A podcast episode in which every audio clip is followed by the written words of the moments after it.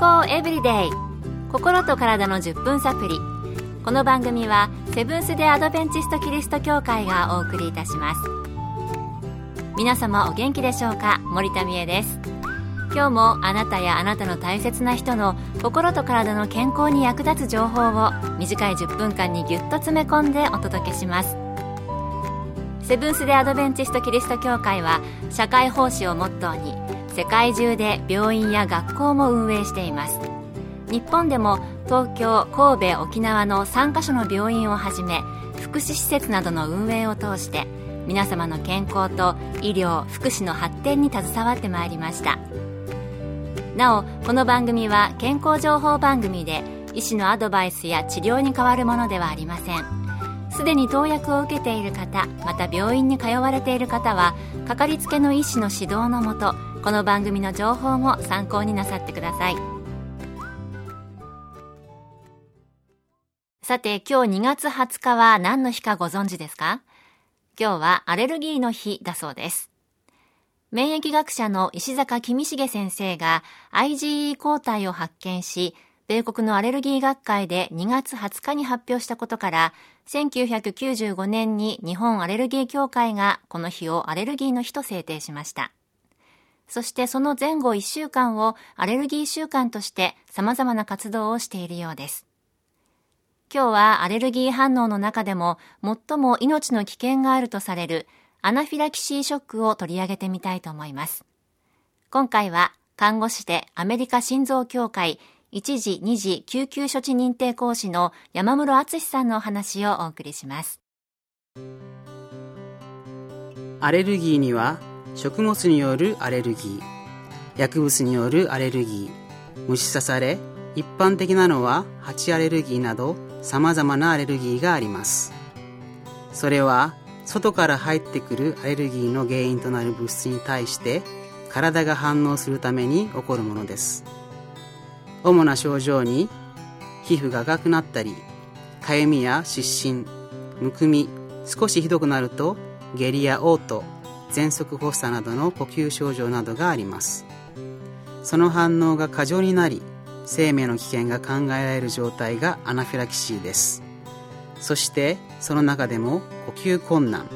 血圧低下や意識障害を伴う状態をアナフィラキシーショックと呼んでいます。アレルギー反応の中でもアナフィラキシーショックは命の危険を伴う状態なんですね。それではどのような人がなりやすいのでしょうか？アナフィラキシーはアレルギー反応が過剰になったものなのでもともとアレルギーを持っている人が起こす可能性が高いと言えます。ですから自分の持っているアレルギーをしっかり把握して常に注意する必要があります。アレルギーの中でも食品のアレルギーは最も多く卵乳製品小麦落花生そば果物大豆イクラなどに反応する人が多くいます。医薬品ではペニシリンなどの抗生物質アスピリンなどの解熱鎮痛薬検査に用いられる造影剤麻酔薬などもアナフィラキシーの原因になることが知られています。またラテックス製品例えばゴム靴ゴム風船手袋やカテーテルなどの医療用具が原因になることがあります。これらのアレルギーのある人は特に注意する必要があります。その他一般的なアレルギーではないですが運動中または直後にアナフィラキシーを起こす運動誘発性アナフィラキシーなども報告されています。もともとアレルギーを持っている人は特に注意する必要があるということなんですね。康エブリデイ心と体の10分サプリこの番組はセブンス・デ・アドベンチスト・キリスト教会がお送りしています今日はアレルギーの日にちなんでアレルギー反応の中で最も命の危険があるとされるアナフィラキシーショックについてアメリカ心臓協会1次2次救急処置認定講師で看護師の山室敦さんのお話をお送りしています。それでは、その対処法についてはどうなんでしょう。引き続き山室敦さんのお話です。アレルゲンと呼ばれる原因になるものが体に侵入してからアナフィラキシーの反応が起こるまで数分から数時間と言われています。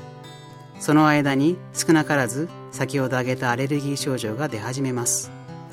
なので症状が進行する前にすぐに医療機関を受診することをお勧めします。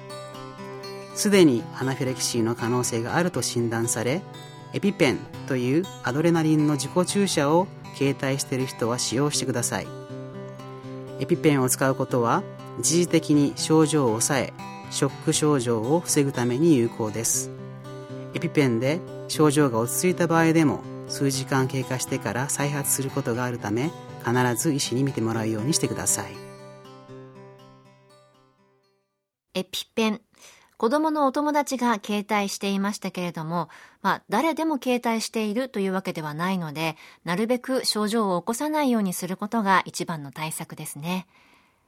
それでは先ほど挙げられていたアレルギーの原因になるものを避ける以外に何か予防する方法はあるのでしょうか？アナフィラキシーを予防するためにはまずアレルゲンを特定しそれを避けることが大切です。すでに分かっているアレルゲンは避けることが可能ですがそれ以外のアレルギーを特定するためには血液検査皮膚テストなどの方法があります。しかしそれでも全てのアレルゲンを特定できるわけではありません。アレルギーを持っている方で体の調子が悪かったり自己免疫力が落ちている時にひどく反応するという方もいますので自己免疫力を高めるようにするのも一つの方法かもしれません。そのためには適度な運動や十分な睡眠水分補給新鮮な空気健康的な食事など規則正しい生活をすることも重要です。予防にはまず自分にどのようなアレルギーがあるのかよく知っておくこと、そしてそれを避けることが第一ですね。そして自己免疫力を高めるのも助けになる可能性があるということでした。アナフィラキシーショック、命に関わるアレルギー反応ということですので、正しい知識で正しい対応をとっていかないといけないですね。